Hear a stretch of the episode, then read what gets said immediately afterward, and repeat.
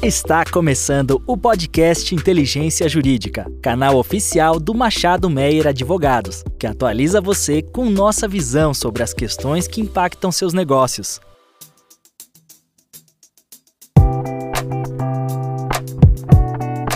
Olá a todos, bem-vindos a mais um episódio do podcast Inteligência Jurídica. Eu sou Eduardo Ferreira, sócio da área ambiental do Machado Meyer. Homem branco, de cabelos curtos, atualmente usando óculos e de camisa azul. Esta é uma edição especial do nosso podcast da área ambiental, que vai tratar do mercado de carbono, as oportunidades e desafios para o desenvolvimento desse mercado no Brasil, com foco no setor privado. Tenho o prazer de receber Natália Renteria, diretora de assuntos institucionais e de mudanças climáticas da Biomas. Natália, é um prazer te receber aqui. Muito obrigado por aceitar o nosso convite. Olá, Eduardo. Agradeço o convite. É um prazer enorme estar aqui e poder conversar desse assunto tão atual. Eu sou Natália Renteria, mulher branca, de cabelo castanho médio. Estou com uma blusa rosa. Muito obrigado, Natália. Então, para a gente começar, eu queria trazer, acho que muito se debate na mídia, mercado de carbono. E acho que é, o tema passou muitos anos aquecido ali depois do protocolo de Kyoto. Né? O tema foi adormecido por diversas questões internacionais, mas acho que a COP26 na Escócia reaqueceu o tema, até por um viés de regulação. Nós temos um mercado de carbono internacionalmente é, desenvolvido, o mercado voluntário, mas o Brasil vem discutindo nos últimos meses, eu diria até anos é, uma tentativa de regulação do mercado de carbono. No ano passado, né, em 2022, nós tivemos o decreto que tentou aí regulamentar de certa forma o Sistema Nacional de Reduções de Emissões de Gases do Efeito Estufa. Este decreto já foi revogado em 2023 e nós voltamos a discutir uma regulamentação. Há diversos projetos de lei que buscam implementar efetivamente um mercado de carbono regulado. Como você acredita, Natália, que se dará a relação de um mercado regulado com essas iniciativas internacionais que já existem e a participação efetiva do setor é, privado nessas discussões? Qual a importância do setor privado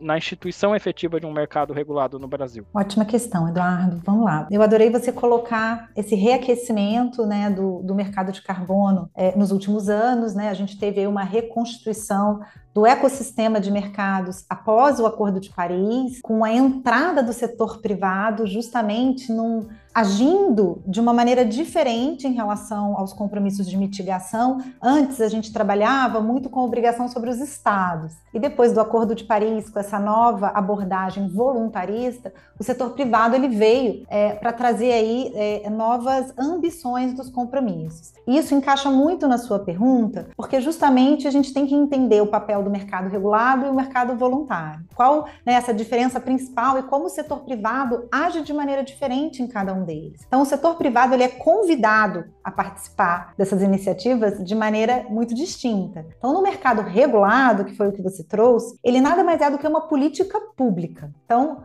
cada governo ou cada região ele determina como que os atores econômicos que vão ser abrangidos por aquela lei, eles vão se organizar para diminuir as suas emissões. E o mercado de carbono, e o mais é, comum deles é o cap and trade, ele oferece ali um mecanismo de flexibilização, de facilitação daqueles atores privados. O mercado voluntário, ele tem um perfil muito diferente. Ele acaba trazendo uma um plus. Ele tem os atores privados eles se engajam nesse mercado de maneira voluntária e ele não é uma política pública, ele não é um mercado que recebe imposições legais. Então, essa primeira é, diferença é muito importante da gente fazer, até para a gente entender que o setor privado no mercado regulado ele é um agente é, dessa política pública de você colocar em práticas medidas de precificação do carbono na economia daquele país que vão gerar a redução de emissão desejada. Excelente, Natália. É, e aí a gente entra num ponto que acho que para o nosso público, né, debater mercado de carbono, a, a, discussão é tão ampla e traz tantas informações que a gente precisa, acho que, debater quando você menciona né, mecanismos e a grande diferença entre mercado regulado e mercado voluntário. E eu acho muito interessante quando você menciona a necessidade disso estar fixado, inclusive porque você estava à frente de iniciativas de, é, de, de um dos substitutivos né, do, do PL, é, famoso PL 528 de 2021, né, de um mercado de carbono regulado no Brasil. É, vocês capitaneou o texto de um substitutivo para um mercado de carbono. E eu sei que a gente trata dessas questões de redução de emissões na perspectiva brasileira, sempre olhando para os exemplos internacionais. Mas a realidade brasileira de emissões, elas também se diferem do, do, dos outros países, do mercado europeu, dos Estados Unidos. E um primeiro exemplo que eu, que eu dou, e eu acho que talvez seja o principal, é a questão energética. Hoje nós, nós temos no Brasil mais de 90% de fontes renováveis de emissão no Brasil, o que é completamente diferente de outros países. Quando a gente olha todas essas proposições e todos os PLs que estão em discussão e tudo que se é, imagina, né? Também os, os, textos que não são ainda PL, mas que já estão em debate nos diversos setores. É, qual é a sua visão em relação a um modelo? Qual o modelo que no Brasil, não vou dizer mais adequado, mas que englobaria os interesses do setor privado e se adequaria como uma política adequada, concreta, essa política pública que você mencionou? Maravilhoso, Eduardo. Muito bom a gente abordar isso. Você tocou num ponto que é muito bom a gente começar falando disso. Então, o Brasil tem particularidades é, na sua constituição da sua emissão é, que tem que ser consideradas quando a gente determinar a nossa política pública. Então, é, o Brasil ele se baseia muito no mercado europeu. É, é, uma referência e é válida a referência, porque o mercado europeu ele tem anos rodando, ele já passou por altos e baixos, então a gente sempre tem lições aprendidas desse mercado. Então, é, é, isso é muito válido. No entanto, a nossa Constituição de, de emissões, ela é muito diferente. O mercado europeu ele foi desenvolvido para tratar de emissões vindas do setor energético, que é lá onde tem o maior problema de emissões para eles. Os nossos problemas são diferentes. Então, nosso setor que mais emite definitivamente não é o industrial, mas o industrial também precisa ter a sua é, emissão direcionada. Então, o, quando a gente fala do mercado regulado no Brasil, dentro desse estilo do cap and trade, ele vai ser direcionado para emissões industriais. E por que que o cap and trade ele tem essa característica de englobar emissões industriais? Porque pela capacidade de você medir aquelas emissões que é absolutamente necessário para o sistema de cap and trade, porque você dá a permissão de emitir em cima de uma medida que você vai tomar desses atores. Então, a sua, é, a sua capacidade de medição ela não pode ser inexata, ela tem que ser exata, para você ser justo com aquele ator. E para isso ser exato, você acaba tendo que regular fontes de emissões estacionárias que é o que a indústria propõe. Então, isso é uma coisa que a gente tem que entender. O cap and trade ele é destinado a emissões estacionárias da indústria. Dito isso, o Brasil como a gente né, tem falado, ele tem essa característica que é só uma parte pequena das nossas emissões. Então, como que o cap and trade podia responder à nossa necessidade e a gente ter aí uma, um ecossistema de regulação de carbono que atenda a todas as nossas necessidades? Então, cap and trade industrial para emissões estacionárias, maiores setores emissores, e outras políticas que vão direcionar as diferentes emissões que nós temos no Brasil. Então, eu não posso colocar dentro de um cap and trade de característica industrial, como é o europeu, por exemplo, emissão do setor agropecuário. As emissões do setor agropecuário são emissões muito peculiares. Elas, imagina, Diferente de uma indústria que tem uma fonte de emissão estacionária, você imagina um rebanho bovino no pasto. Você tem uma característica de medição disso muito diferente. Então, você não pode tratar da mesma maneira objetos que serão regulados tão diferentes. Então, Vamos estabelecer um cap and trade industrial, vamos ter isso claro. Qual é o objetivo da nossa lei? Cuidar das emissões industriais, que são muito importantes. Estabelecer uma ponte com o mercado voluntário, que está fora dessa política pública. Mercado voluntário ele é independente, mas no Brasil, pela nossa característica de possibilidade de emitir créditos agroflorestais, que é a grande, o grande potencial do Brasil no mercado de carbono, na verdade, ele está no mercado voluntário, você acaba criando um ecossistema de possibilidades e soluções que vão oferecer, é, vamos dizer, esse conjunto de soluções necessárias, porque só o cap and trade ele não responde a todas as nossas necessidades. É preciso compor como uma colcha de retalho. Você tem o cap and trade industrial, você tem políticas públicas direcionadas às emissões agropecuárias e tem também o setor é, de emissões florestais que deve ser valorizado através dessa ponte do mercado voluntário, do mercado regulado, que é você possibilitar utilizar uma parte desses créditos vindos né, da agrofloresta dentro do mercado regulado. E aí eu já dou um pulo e antecipo uma pergunta que eu sei que você vai me fazer. Mas puxa vida, utilizar esses créditos vindos do mercado voluntário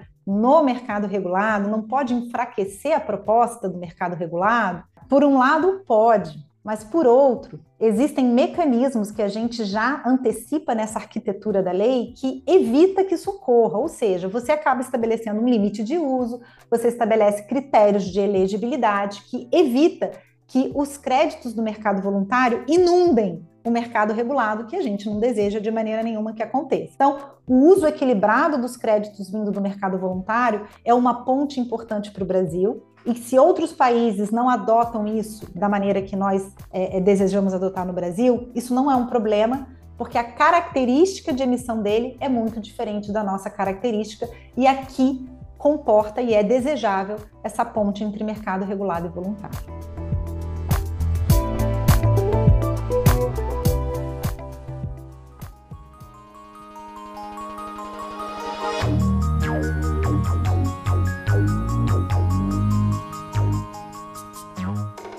Esse é um tema que, que, acho que é o tema palpitante quando a gente fala de mercado de carbono no Brasil, porque acho que independentemente de governo, de pessoas que estão no governo, o fato é que todos olhamos para o mercado de carbono no Brasil e percebemos essa potencialidade enorme nos projetos é, agroflorestais, então reflorestamento, Red Plus, esse tipo de projeto. E aí acho que você antecipou bem essa questão de como concatenar um mercado regulado que a princípio vai focar no cap and trade, vai focar em fontes estacionárias, com um mercado que tem uma característica essencialmente voluntária, né? Você precisa não ter regras estanques ou rígidas para justamente possibilitar o desenvolvimento deste mercado é, voluntário ou de características distintas para que né, haja aí uma congregação de valor e que seja utilizado. E aí acho que dentro disso, e até trazendo um pouco da sua experiência na bioma, é, como né, o desenvolvimento desses projetos de reflorestamento, as dificuldades de Brasil, como você vê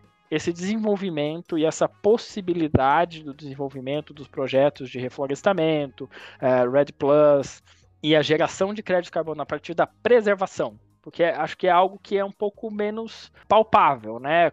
Acho que você define muito bem. Quando eu falo de uma fonte estacionária, eu vou de alguma forma medir a emissão dessa fonte e o crédito vai ser gerado em cima de algo que tem um parâmetro. Agora, quando eu falo de uma fonte que ela não é fixa, você mencionou rebanho, e temos várias outras na nossa atividade agroflorestal. Como colocar toda essa, toda essa dificuldade fática dentro de um contexto de um mercado, possibilitar que esse mercado gere créditos que serão valorizados e mais do que isso, olhar para as métricas e para os compromissos brasileiros e internacionais, e aí brasileiros que eu estou falando de país, né, como país membro e signatário do Acordo de Paris, como utilizar eh, todo esse arcabouço essa, e essa potencialidade brasileira nesses projetos para que de fato este mercado voluntário casado com o mercado, futuro mercado regulado, gere benefícios concretos não só no setor privado, mas também nas metas é, internacionais assumidas pelo Brasil.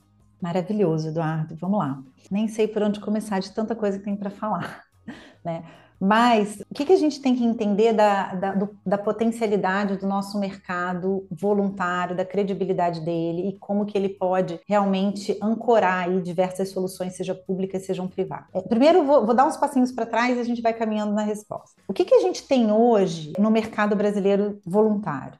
A gente tem projetos de RED, que são os projetos que mantêm a floresta em pé acontecendo e a gente tem um início é, de mercado de remoções, que são o mercado de reflorestamento. Então, é, eles são tipos de créditos muito distintos, tá? Um é, de, um é de emissão evitada, que a gente chama, e o outro é de emissão de remoções. Mas ambos são agroflorestais. Eles estão em momentos de valorização muito distintos também. Como o mercado de RED ele já vem acontecendo depois de um tempo, ele está num um certo momento de contestação, até de revisão de, de metodologias, e o mercado de remoções ele está num momento inicial.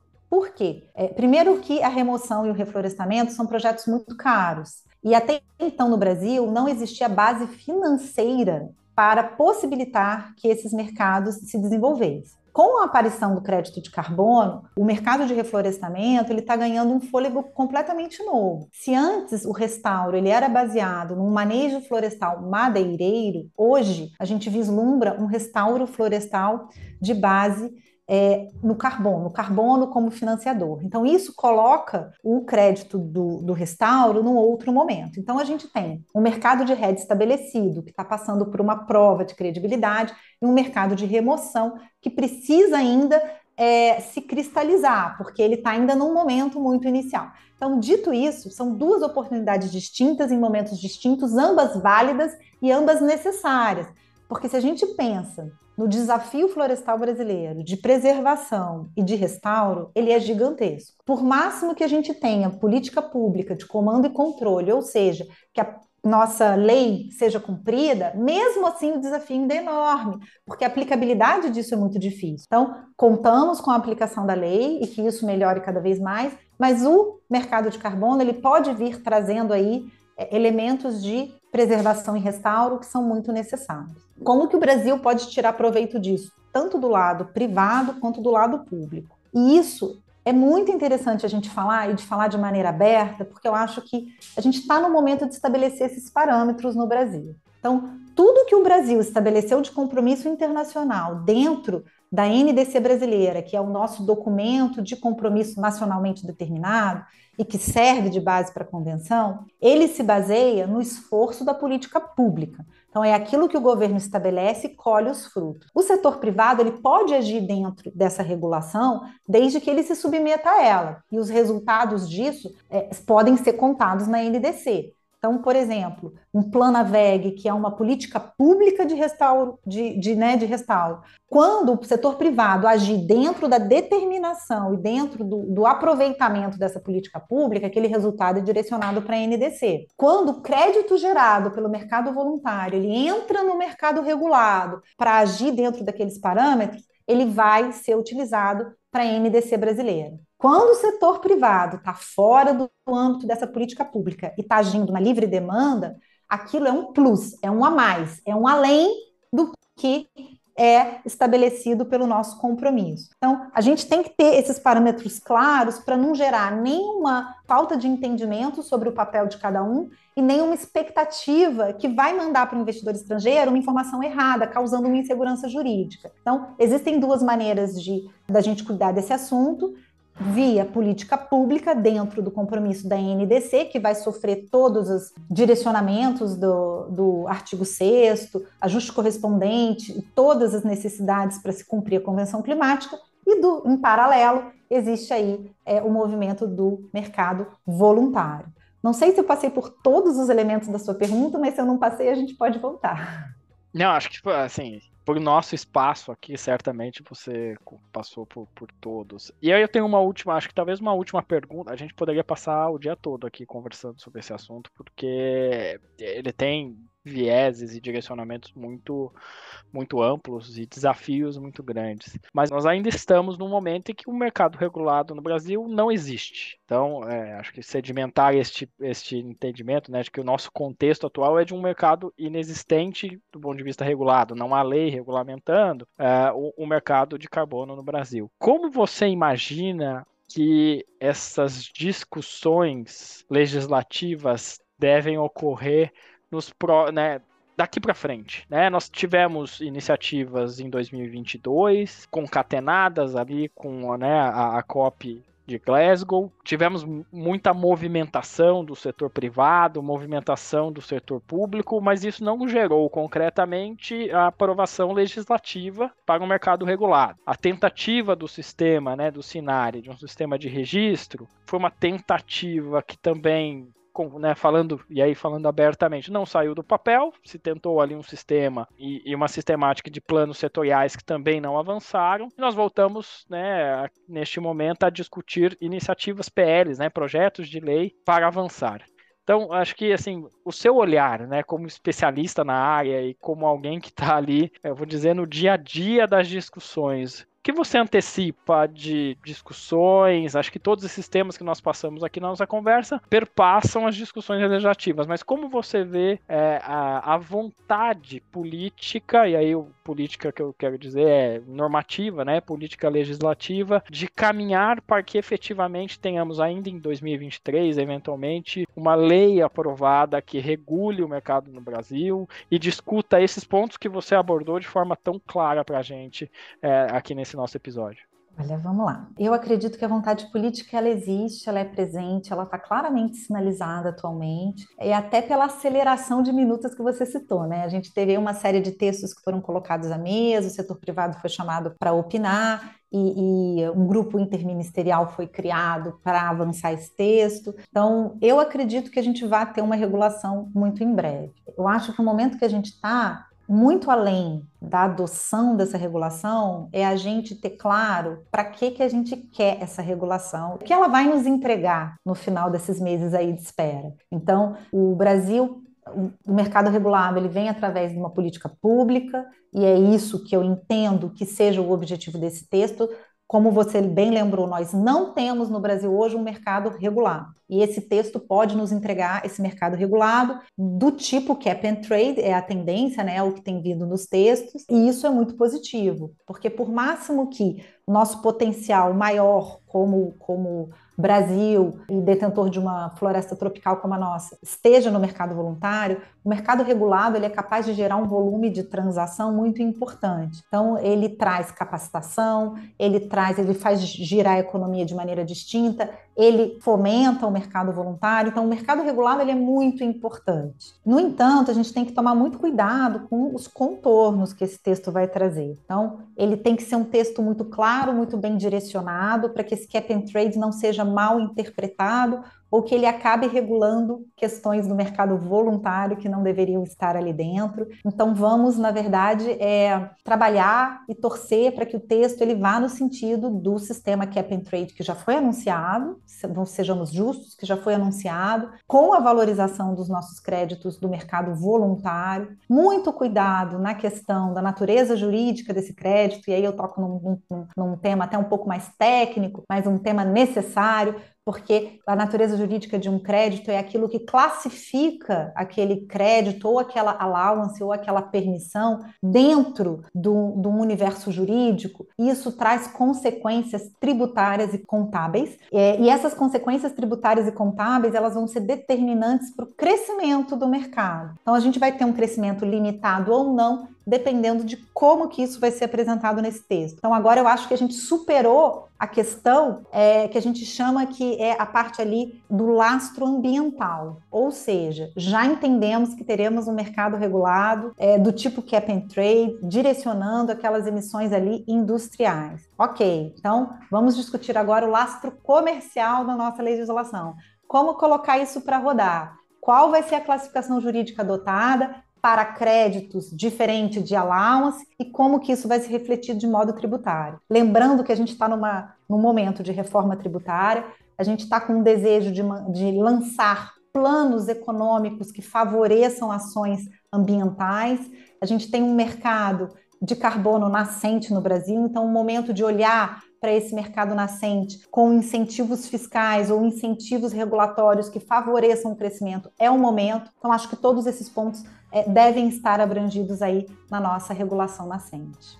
Natália, como eu disse, podemos passar aqui horas e horas debatendo esse assunto. Foi um prazer recebê-la e, e, todo o seu conhecimento sobre o tema, como alguém que está muito engajada nas discussões, à frente mesmo, né, desses debates e é, absolutamente envolvida no, nas questões é, textuais e no desenvolvimento de um mercado de carbono. Novamente, eu gostaria de agradecer a sua presença, dizer que foi muito enriquecedor tê-la nesse nosso episódio e já deixar um convite público para que, né, quando tenhamos o nosso mercado voluntário, tenhamos essa uma edição especial 2 do nosso podcast sobre mercado de carbono para então debater o texto legislativo, que a gente possa sim ter um, né, essa vontade política bem representada num texto normativo e que a gente possa quem sabe ainda em 2023, ter uma nova versão desse nosso podcast para tratar então do mercado regulado, sua regulamentação, uh, seus desafios a partir do que for colocado. É, acho que você abordou bem aqui os desafios todos que temos para colocar no texto, mas que pelo menos tenhamos um texto que vai de fato incentivar o mercado regulado sem né, descuidar ou sem afetar essa potencialidade do mercado voluntário brasileiro.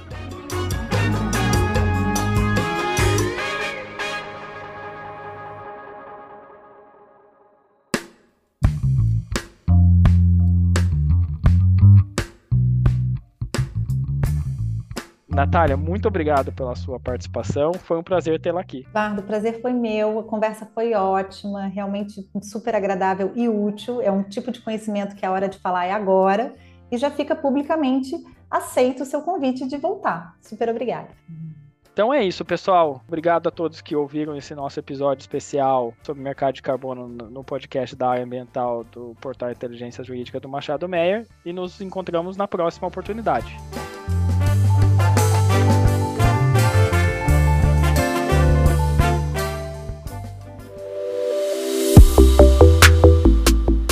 Você ouviu mais um episódio do podcast Inteligência Jurídica. Além de favoritar e compartilhar, agora você pode participar da nossa caixinha de perguntas e enquetes aqui no Spotify. Ouvir você é fundamental para continuarmos aprimorando nossos conteúdos.